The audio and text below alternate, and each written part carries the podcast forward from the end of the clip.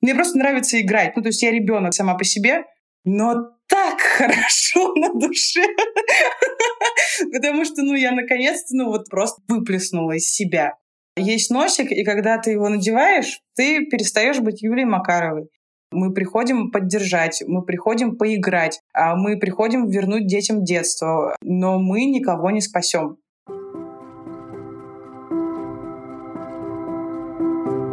Однажды, более 30 лет назад, американский врач Патч Адамс заметил, что хорошее, неотстраненное отношение к пациентам, смех и юмор ускоряют выздоровление и помогают справляться с болезнями. Так доктор Адамс придумал больничных клоунов, которые с тех пор стали появляться в разных странах. Чуть более 10 лет назад больничные клоуны появились и в России. Больничная клоунада – это особый вид благотворительности. Изначально клоунская поддержка распространялась в детских больницах и была направлена на работу с детьми. Однако в настоящее время во множестве больниц за рубежом клоуны ходят также и во взрослое отделение. Клоуны – специалисты на стыке актерского мастерства, психологии и медицины. Помогают людям преодолеть сложный период жизни, поддержать психологически через игру и общение. Ведь в больничном мире атмосфера серьезная. Все спасают жизни, уколы и иглы, и во всей этой суете теряются дети. Они взрослеют не по годам. Взрослые также становятся серьезными.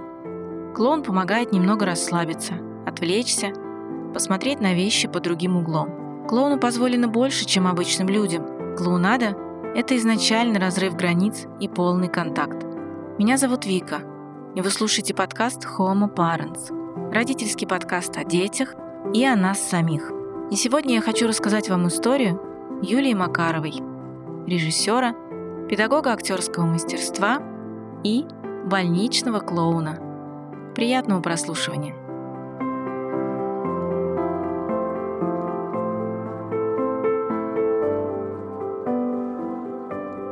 До театра я жила очень странной жизнью, тусовками и э, алкоголем, наркотиками, рок-н-роллом. Вот. А потом в какой-то момент меня сестра случайно 18 лет э, заставила пойти в театр в Екатеринбурге.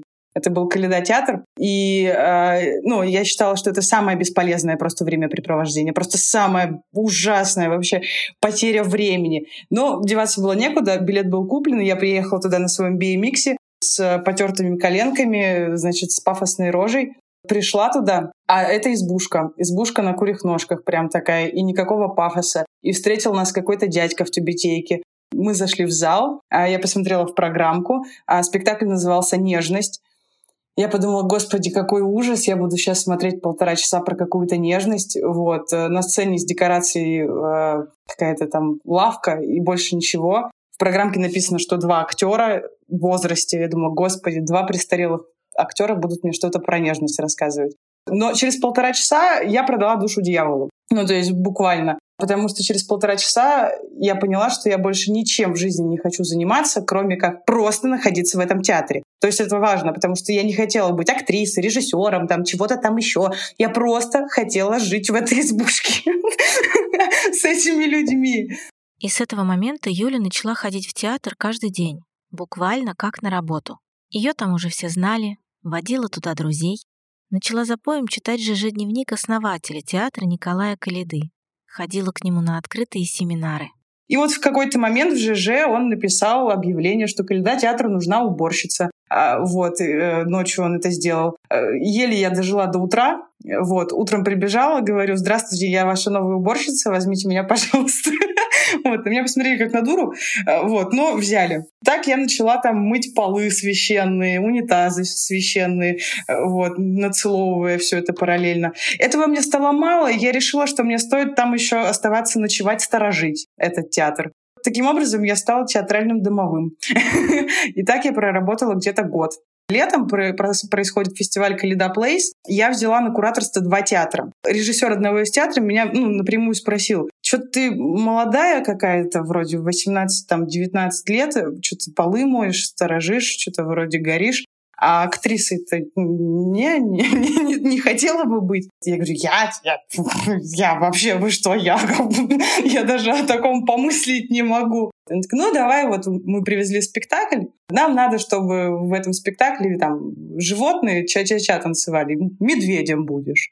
И так я станцевала, у меня случился дебют, я вышла действительно на две минуты. Все было как в тумане, ничего не помню. И вот после фестиваля я пришла за зарплатой к Николаю Владимировичу, и он на меня посмотрел и сказал, странная ты, Макарова, что-то пашешь, пашешь, а в артистке-то не хочешь? Какие артистки? Я разве могу? Так, ну, давай пойдешь ко мне вольнослушателем на курс. И с тех пор, будучи вольнослушателем, Юля играла в театре на небольших ролях. Потом, поняв, что нужно получать образование, поехала в Москву в театральный вуз. Проучившись, через какое-то время Юля поняла, что устала от театра и ушла заниматься совсем другими делами. Тренировалась для триатлона, занималась эмбодиментом. И я параллельно узнала, что в РГС набор в магистратуру на режиссуру педагогику. И думаю, ну ладно, пойду попробую, все равно же не поступлю. И поступила. И вот теперь я режиссер-педагог. Вот. А больничные клоуны появились у меня на четвертом курсе театрального. Тоже это была случайность. А меня повела подруга, то есть никакой романтики в этом нет. Я никогда не хотела никого спасать, никаких детей. Просто я пошла на кастинг э, вместе со своей подругой. И как это всегда бывает, подругу не взяли, а меня взяли в школу, которая идет год. Ну, как-то я как-то так до конца дошла, очень на, на спокойном, потому что мне просто все это очень нравится. Мне просто нравится играть. Ну, то есть я ребенок сама по себе. Ну, типа, мне просто кайфово.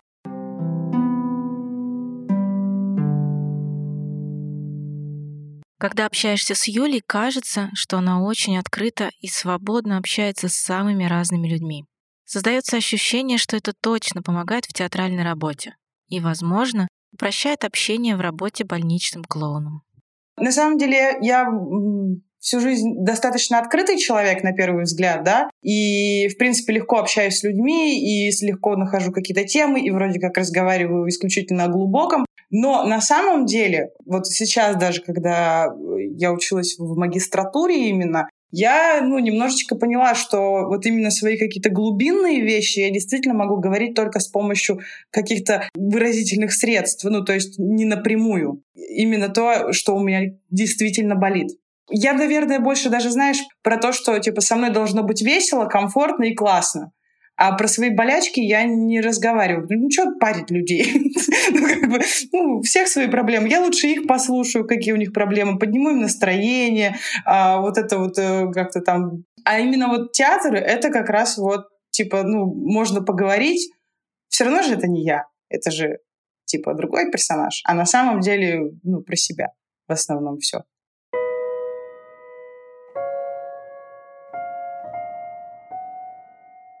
Моменте, когда это происходит, это не болезненно, это наоборот как раз то самое очищение.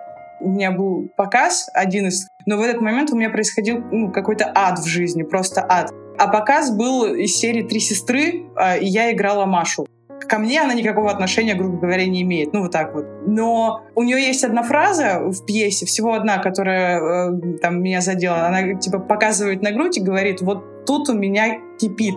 И я помню, что я себе, ну, я, так как я режиссер, и сразу же я и актер, ну, вот в, в этом показе, я себе так э, придумала, что я не показываю, а я бью себя в грудь, и я не говорю, а я ору про то, что вот тут у меня кипит.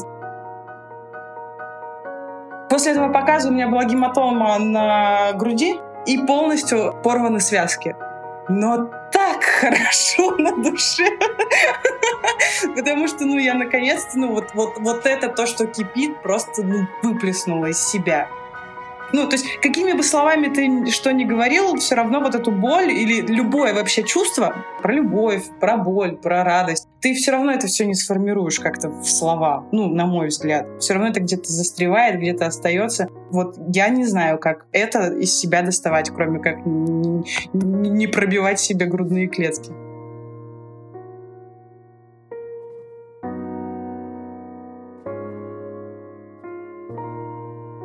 Работа больничным клоуном — это не только про развеселить, отвлечь и поднять настроение. Актерское мастерство здесь идет в параллель с психологией. Надо понимать, что ты приходишь не как в цирке просто поиграть в клоуна. Ты приходишь к больным детям, которым в этот момент может быть особенно непросто и даже, возможно, больно. То, что я умею слушать и слышать, и у меня есть на это терпение. Вроде как романтической истории нету, что я пошла туда и вот э, с мыслями я сейчас пойду спасать. Вот. Но то, что я там оказалась, это вполне себе логичная история. Ну, то есть, что я там задержалась. То есть одно дело, да, там в школе больничной клоунады проходить просто первый курс театрального института, ну, то есть до поры до времени, а потом же можно как бы съехать, да, и в больницу не пойти. Такие были случаи. Ну, я пошла, и вот не пандемия бы до сих пор бы ходила, но пандемия закончится, и, и дальше пойду. Но я, опять же, я это не романтизирую, потому что а именно там, в школе и в больничных клоунов, нам очень ясно дали понять, никого мы не спасаем. А мы приходим для того, чтобы поменять атмосферу. А мы приходим поддержать, мы приходим поиграть, мы приходим вернуть детям детство, но мы никого не спасем. Ну, то есть спасением занимаются врачи. Мы нет. Ну, потому, что если, если ты придешь э, в больницу, в онкологический корпус спасать, а потом выяснится, что... Ну, ты же всех запоминаешь, да, детей, и потом выяснится, что кто-то ушел, ну, тогда тебе, я думаю, ничего хорошего с тобой не случится.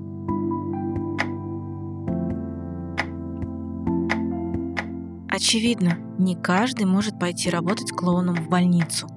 И не только по причине склонности к актерству – но прежде всего из-за того, что подобная работа может быть очень непростой эмоционально. Ты вроде как должен играть роль, но как при этом абстрагироваться от тех эмоций, которые могут вызывать дети? Научили. Научили, что есть носик. И когда ты его надеваешь, ты перестаешь быть Юлией Макаровой. Ты надеваешь носик, и теперь ты Ляся и ты приходишь играть. И, ну, это все, видимо, через тренинги происходит. Э, организм натренирован. И то есть вот до, до тупого, знаешь, доходишь, что вот ты идешь, э, заходишь в больницу до переодевалки, идешь, и сердце сжимается, и плакать хочется, и ком в горле, и идешь, и лишь бы этого всего не видеть, надеваешь нос, надеваешь костюм, выходишь, и ты взаимодействуешь с этими детьми, с этими людьми, да, и иногда пострашнее, чем в коридорах ситуации видишь, но это как будто бы не ты. Ну, как бы, это ты, но это не ты. Ты за, с другой целью, ты с другим глазом туда заходишь, понимаешь? Под другим углом на это все смотришь. Ты идешь играть, ты видишь ребенка, ты видишь ребенка, ты не видишь больного ребенка, ты не видишь плачущую маму, ты видишь ребенка и маму.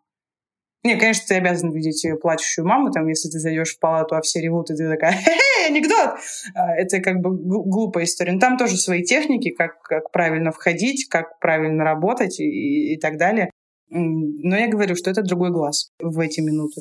Вы спросите, а что потом? Ведь надевая нос, ты не перестаешь быть человеком. И даже не переживая в моменте, выйдя из больницы, ты все равно помнишь увиденное. И да, можешь начать об этом думать уже после работы. И как тогда? Идти к психологу, чтобы прорабатывать увиденное и эмоции от этого? Или отключать эмпатию, чтобы было проще? Как это потом? По-разному. Ты знаешь, у меня, я всегда рассказываю, вот меня всегда спрашивают про какие-нибудь, расскажи какую-нибудь жесть. У меня есть вот одна история в начале пути, которая меня очень сильно подорвала, хотя она не самая страшная из всех. Но вот после нее я как-то как подсобралась. Не знаю, я даже не знаю, какие-то механизмы заработали. А, а, мы пришли в РДКБ, это в Москве. Причем на таракальное отделение, это ну, не, не самое э, какое-то страшное отделение. Вот. В общем, туда пришли, а у меня поначалу был костюм, знаешь, такой девочки-девочки с юбочкой, значит, э, там вся такая зефирка. Клоун, ну, клоун-девочка была сразу же понятно. Вот. Мы туда приходим, и вот сразу же в начале коридора ко мне подбегает мальчик, берет вот так вот за эту юбочку держится за нее. И вот мы, я вот куда иду, он за мной, и вот в глаза мне заглядывает, и вот и, и, и держит меня за эту юбочку, значит. Вот. А ему нельзя, ну, вообще детям нельзя друг другу в палаты, поэтому там каждый раз, опять же, при помощи игры, там я говорю, давай, стой здесь, охраняй, а, не выходи, ой, никого не впускай, я выйду, пойдем дальше. Вот. И вот мы так каждую палату с ним прошли. И в конце коридора тоже сидела мама с девочкой, у девочки были две куколки, я к ней туда присела, взяла эту куколку, ну, она сидит, эту куколку как-то, как, как ребенка качает. Я тоже у нее взяла эту куколку, как ребенка качаю. И тут начали на меня дети все тоже садиться, типа, и меня покачай, и меня покачай. Я их всех качаю. А вот этот вот мальчик, он стоит, смотрит, и вот я вижу по глазам, ему тоже так хочется ко мне на ручки. Ну вот это, знаешь, это вот, когда с тобой разговаривает вот все тело просто. Вот он стоит на тебя, смотрит, а вот его все тело говорит, возьми меня на ручки. Но он этого не говорит. Он стесняется. Ну, он, он не вот как другие дети, которые просто прыгают на тебя. Вот. И я в какой-то момент просто сама ему говорю, хочешь, иди сюда. И он так робко ко мне подошел, сел, и он опять же, вот этим всем телом в меня вжался. Я прям почувствовала каждую его косточку, знаешь, вот это, он очень худенький был, маленький, ну там сколько ему, пять, наверное, лет. Я его вот всего-всего-всего, значит, потрогала, и все, уже надо уходить. За мной пришел партнер, мы опять дошли до, по коридору, э, до выхода, он все меня за юбочку держит, я говорю, ну все, давай, в общем, в следующий раз увидимся, все, пока, мы пошли. И он начинает плакать на взрыв. Я такая, да, и как бы бежит его мама вроде, и вот эта мама берет его на руки, а ребенок все равно продолжает плакать и тянуть ко мне ручки. Я ему там пока-пока и не могу уйти на самом деле. А эта женщина мне говорит, идите, идите, он у нас детдомовский, поэтому так себя ведет. И вот, ну, как бы вот, вот ничего страшного. Ну, то есть, как бы как, меня это настолько задело, что вот этот вот ребенок, он там лежит в этой больнице один, у него нет мамы, и его, у него вообще ее нету, и вот он это, и вот он ко мне, и, в общем, у меня ехала крыша недели две, наверное. Ну, то есть я поняла, что мне придется его усыновлять, забирать, вот это вот спасать у нас есть определенные правила, ну, как бы в любой больнице, когда много отделений, а, чтобы других детей не обделить, да, у нас есть расписание. Мы приходим и ставим крестик, где мы были, в каком отделении, чтобы ну, не повторяться. И вот я две недели ходила с партнером, брала журнал и говорила, в таракальном никого нет, никого не было. И мы несколько раз ходили в этот таракальный из-за меня, ну, чтобы я просто на этого мальчика посмотрела. Первый раз я пришла, у него была операция, его не было. Вот. Во второй раз я пришла, он после операции лежал, но он спал. И вот я, пока у меня партнер бедный там в поту работал со всеми, а, я сбежала к нему в палату, и вот он спит, а я сижу и, и, и слезы на него лью, и глажу его, и, и, и вот это вот все. Но потом, да, потом я Потом я поговорила со своим директором и сказала, что мне делать вообще, как, как, как жить. Поговорила с психологом и проработала всю эту историю. Но это, это вот у меня самая такая болезненная тема. Потом у меня началось вообще... Ну, то есть я не знаю, это, не это. Сейчас у меня какая-то короткая память. Но это тоже, ну, я это все называю на самом деле э, и, и вот э, какой-то профдеформацией, потому что я, моя память вытесняет все это. Я могу прийти в больницу, вот меня партнерша всегда с ума сходит от меня. Мы заходим а, в палату с ребенком, мы 10 минут с ним играем, а мы 10 минут с ним, там, я не знаю, что-то там обнимаемся, целуемся, там все что угодно. Я выхожу, иду в другую палату, делаю там с другим ребенком тоже какую-то манипуляцию, потом выхожу в коридор, вижу какого-то ребенка, начинаю с ним «Привет, меня зовут Ляся, а тебя как зовут?» И меня партнер «Юль, мы только что в его палате были». Ну, то есть вот, вот, ну, как бы вот такая вот история. Я сначала напугалась, думаю, может, у меня уже деменция началась. А потом я так проанализировала и поняла, да и хорошо. Ну, потому что, когда мне говорят потом, что а ты знаешь, что вот там такой-то ребенок ушел, мы к нему там три месяца подряд ходили, я понимаю, что я в меня это не попадает, потому что я не помню этого ребенка. То есть мне просто абстрактно жалко какого-то ребенка, а вот конкретно человека я не знаю. Или там, например, мы идем э, на выход, перед каждым выходом у нас э, мы идем к врачам, да, и получаем разрешение, можно ли в палату зайти, нельзя. Там нам говорят, э, какие проблемы, надо вот этого ребенка попробовать там э, разви, ну, не, ну как-то растормошить, этого покормить, там, ну, всякие разные истории. А иногда нам говорят, вот в этой палате, например, уже уходит ребенок. Ну, то есть, как бы там уже все шансов нет, и вот, ну, как бы.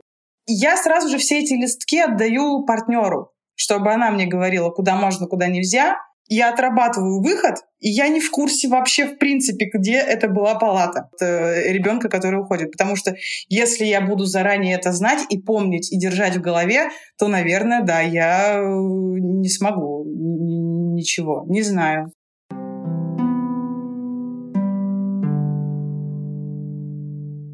На больничного клоуна тоже надо учиться. Я попросила Юлю рассказать, как это происходит. Там шесть блоков по неделе. То есть неделя с утра до вечера. И там месяц, например, перерыв, и опять. И просто это все растягивается на год. Э, что сначала происходит? Э, сначала происходит, вот как я сказала, э, первый год театрального института, по факту потому что люди приходят после 23 лет, потому что не все актеры, потому что надо просто элементарно вспомнить, э, что такое быть на сцене и, и так далее.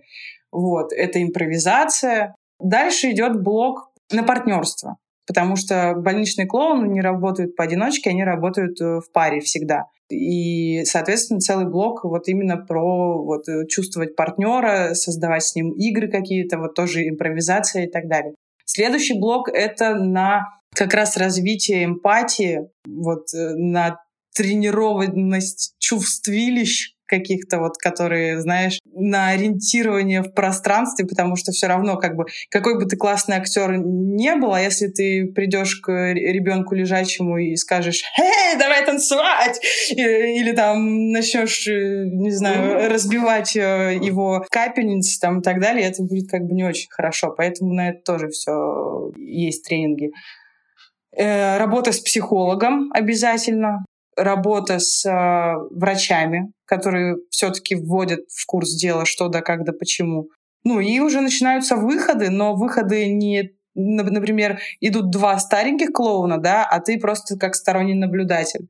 Вот, и которые тебя либо иногда включают в процесс, либо ты все-таки в сторонке наблюдаешь. И опять же, ты смотришь это со стороны, смотришь ли, сможешь ли ты это все ну, ну, не будет ли у тебя отторжения очень серьезного. То есть кто-то и на этом этапе уходил сам. И следующий этап — это ты уже выходишь с каким-нибудь старичком вдвоем. И следующий этап — это ты уже можешь со своим школьником выйти. Основной центр все-таки в Москве, и там действительно каждую неделю есть супервизия. Приходит психолог, который знает, с чем мы работаем, а, ну, то есть заточен под нас, грубо говоря. И там мы эти проблемы все обсуждаем. Но у меня есть свой психотерапевт. Ну, то есть я пошла к нему там изначально по своим каким-то историям, да, но и это тоже туда вошло, потому что, ну, ну это в любом случае влияет. Ну, вот я вот эта вот история, то, что я рассказала, мне надо было вот это вот прорабатывать. Мне все-таки надо было прорабатывать историю про не спасать, потому что все равно я же супермен, я же всех спасу. Вот, я приду и, не знаю, палочкой взмахну, и все выздоровеют обязательно, а это не происходит. Либо у нас тоже была такая очень неприятная история. Там как бы отчасти и моя вина была, и не моя вина. Потому что, ну, то есть мы пришли уже здесь, в Питере, лежала девочка-подросток в, реанимации. Нас пустили к ней, и мы с партнером туда зашли, что-то начали там какую-то игру начали, в общем, а родственников было много. И они такие, можете не стараться, она не видит, ну, не видит. Ну, у нас тоже есть своя техника, мы к ней подошли, мы начали с ней тактильно как-то вот общаться. А я начала что-то унижать своего партнера, девочка начала хохотать, ну, мы поняли, что это ей нравится, поэтому я начала унижать партнера. Вот, там, ну, всякие истории. Вот. И, в общем, как-то все хорошо было, ушли. Через какое-то время мы с другой партнершей приходим и заходим в палату, не в реанимацию, в палату. Лежит одна девочка, смотрит э, в телефон. И мы с этой девочкой что только там не делали, как только не плясали. Мы что только не делали, и у нас все игры были «Смотри, посмотри на нас, посмотри сюда, посмотри туда, посмотри, ай, посмотри, смотри, смотри». И уже когда, ну, а девочка на нас не реагирует, там что-то как-то вяло улыбнулась и, и, и ушла, ну, как бы, и, и ушла в себя совсем. Ну, ладно, не будем же наси насиловать. Вышли, и нам по пути э, попадается бабушка. И вдруг я узнаю эту бабушку. И я понимаю, что я девочку не узнала. Вот это опять мой минус, да, потому что я взяла, забыла человека. А если бы я просто элементарно вспомнила, что человек не видит, то мы бы хотя бы не говорили раз сто раз в секунду слово «смотри». И меня, конечно же, это ну, очень сильно задело. Через неделю мы пришли туда с девочкой-партнершей. И я такая, так, вот здесь лежит девочка, она не видит, она любит э, вот какие-нибудь такие партнерские штуки, я говорю, вот у нас как-то сработало, давай больше друг на друга, больше друг с другом, э, может, бабушку как-то подключим. Ну, в общем, как-то там придумали вообще целую концепцию. Заходим, начинаем что-то, какую-то ересь нести. Я еще в зажиме в полном, видимо, от, от прошлого вот этого вот раза. И у меня как-то тема зашла, что а что же главное в жизни что-то такое? Вот как это ерунда, в общем. И у меня партнерша тоже, видимо, вот в таком же зажиме начинает, я это называю, из нее демоны полезли, потому что я больше никак этого объяснить не смогла, и она тоже. Потому что она начинает говорить, ну самое счастье же, оно что? Вот в красивых волосах, девочка лысая лежит, а, вот, а, красивые волосы, вот это и, и как бы я понимаю, что она понимает, что она несет, но она не может остановиться. И я не знаю, как ее остановить. И, ну, то есть, ну, делать вид... Э, э, в общем, это был полный провал. Мы вышли, и где-то, наверное, месяц я сходила с ума. Просто потому что эта девочка перестала нас пускать ну, как бы, слышать, что клоун, я понимаю, насколько ей, ну, как бы, ну, я все время думаю о ней. Очень хорошо к нам приехал наш директор, тоже на с нами выходить, смотреть, как мы работаем, что-то подсказывать. Вот. И так получилось, что мы пошли в эту больницу именно с ним. я ему эту всю историю рассказала. Я говорю, вот там лежит девочка, вот было вот так, и я не знаю, что с этим делать. Ну, то есть как бы и при этом, ну, мне как-то плохо на душе. Но он профессиональный клоун, он уже сто лет, он первый больничный клоун вообще в России. Вот, он к, ним, к ней зашел, сказал, что в общем, клоуны там переживают, бухают целыми днями. Рассказали, как они лоханулись. Че, уволить их? Вот. Ну, как-то он вырулил, это очень смешно. Очень прикольно, знаешь, э, вот когда приезжает Костя на самом деле, и как он просто разговаривает, ты продолжаешь учиться, потому что все равно ты в какой-то момент закрываешься, и вот этот клоун, я клоун, мне надо шутить. Мне... А на самом деле больничный клоун это не тот, который шутит, блин, это тот, который вот, вот, вот он просто такой, какой он есть. И вот не надо юлить, не надо как-то что-то обходить. Надо просто реально сказать, блин, мы хреновые клоуны. Мы хотим уволиться, потому что мы лошары ну, либо ты нас прощаешь, либо мы увольняемся, ну, как бы, потому что нет сил вообще это все терпеть. Надо было просто сделать как-то вот так, и все бы было нормально. Но это все приходит с опытом, и, и этот опыт постоянно пропадает. Вот я сейчас, например, сколько год не хожу, и я понимаю, что как только больница откроется, ну, месяца два мне надо просто, чтобы въехать.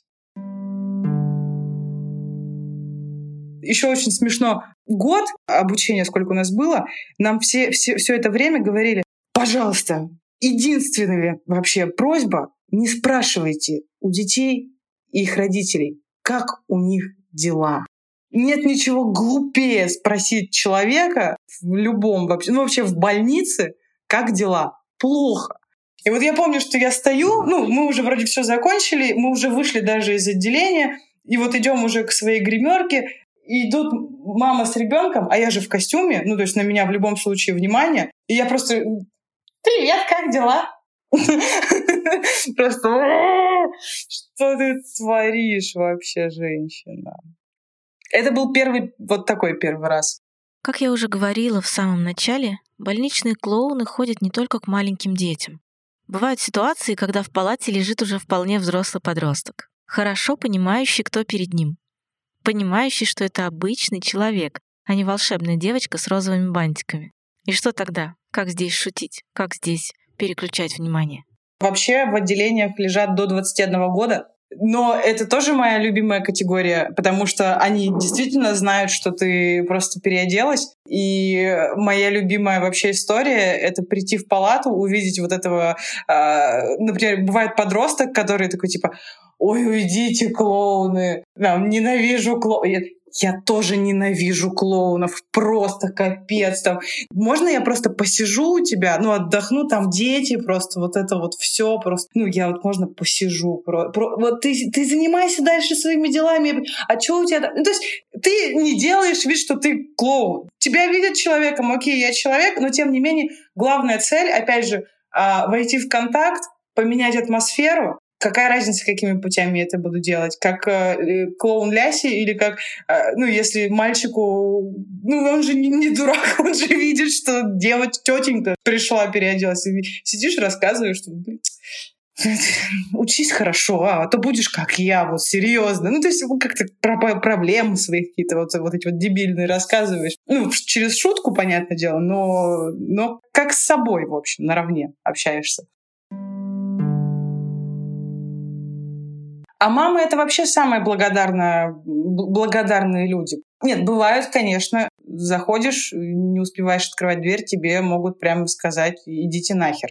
Это хорошо, мы идем нахер. То есть больничный клоун — это тоже, знаешь, это такая типа история про сливной бачок, потому что, ну, родители не могут сказать врачам «идите нахер». И дети не могут сказать ни родителям, ни врачам «идите нахер». Но у всех есть эта потребность. Ну, как бы, потому что они сидят по полгода в этой больнице в палате, понимаешь? И приходит тут какое-то чудище, которому можно сказать все, что угодно, и он не ответит.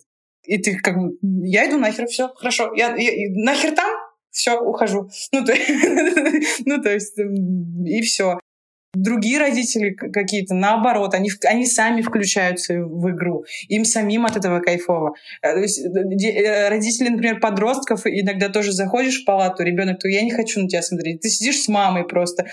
Ты не смотри. Мама, а мы можно с тобой? А ты не смотри. И вот, а мама в это тоже включается. Ну, то есть, и, и очень классно ну, какие-то мамы очень печальные, и им просто надо, чтобы с ними как-то рядом посидели, как-то рядом просто по, по руке погладили. И им же что главное? Им главное увидеть на, на лице своего ребенка улыбку, да, или просто хотя бы какую-то реакцию. Там разные же состояния бывают. И они от этого счастливы. Они готовы больше, чем ты, э, не знаю, танцевать, петь, э, включаться в игру, бегать котятами, все что угодно. Они, они самые такие подключаемые люди на самом деле. И врачи, самое это, что интересно. Ну, то есть как бы нет такого, что вот врачи сами любят поиграть, врачи, на них только внимание обрати. Только не помешай, но в целом они все взрослые больше, чем дети иногда радуются, что вы пришли.